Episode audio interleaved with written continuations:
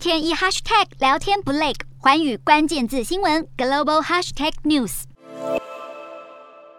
美国联准会展开逐步升息，为了对抗高通膨的价格飙升，联准会将利率设定得更高。这么做让借贷变得更加昂贵，导致经济放缓。另外，通膨在二零二一年就已经是令人担忧的问题，但联准会一直到今年三月才开始升息，行动实在慢了一步。如果要迎头赶上，只好采取更激进行动。上周每升息零点五个百分点，是二十二年来最大单次升息，可能产生难以预料的后果。美国。股市进入全面抛售情势，投资人戒慎恐惧。美股在一月初创下历史新高，但如今已经蒸发超过七兆美元，下跌将近五分之一，接近熊市区域。纳斯达克更已经深陷熊市。由于担心更高的利率会侵蚀公司利润，投资者资金持续退出。另外，消费者支出占美国国内生产总值的三分之二以上，但美国五月份消费者信心降到了十一年以来最低水平，进一步打击经济。以往。投资人对股票热情消散时，会转向债券市场，但这次美国政府国债反而出现抛售。